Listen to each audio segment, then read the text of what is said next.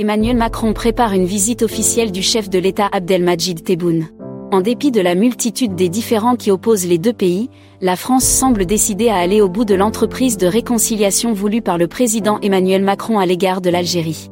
En effet, selon des médias français, l'Élysée est en train de préparer une visite officielle pour le chef d'État algérien, ce qui ne manquerait pas de donner un nouveau coup de pouce aux relations entre les deux pays. La visite officielle que le président français Emmanuel Macron a rendue à l'Algérie vers la fin du mois d'août de l'année passée a été l'occasion de dissiper certaines animosités enclenchées par des propos tenus de part et d'autre de la Méditerranée. Et selon des médias français, Macron voudrait bien remettre ça. La visite n'est pas encore officielle, mais le Quai d'Orsay s'active en coulisses et a déjà prévenu plusieurs de nos institutions qu'elles auraient de la visite, a rapporté, entre autres, Radio Classique. Il est clair que le président français mise sur un échange assidu d'officialité pour garder les relations algéro-françaises à un niveau appréciable.